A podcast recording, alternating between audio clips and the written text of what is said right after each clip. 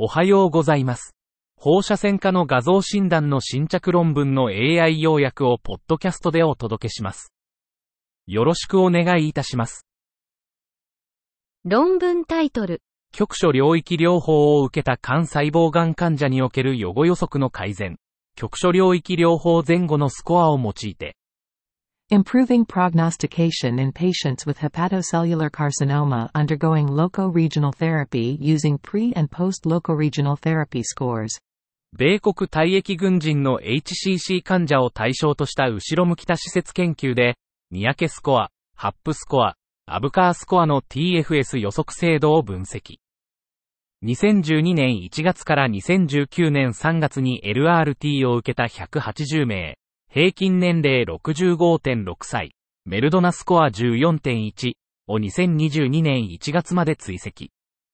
モッド BCLC ステージ A、B、C の患者はそれぞれ43.9%、35%、21.1%。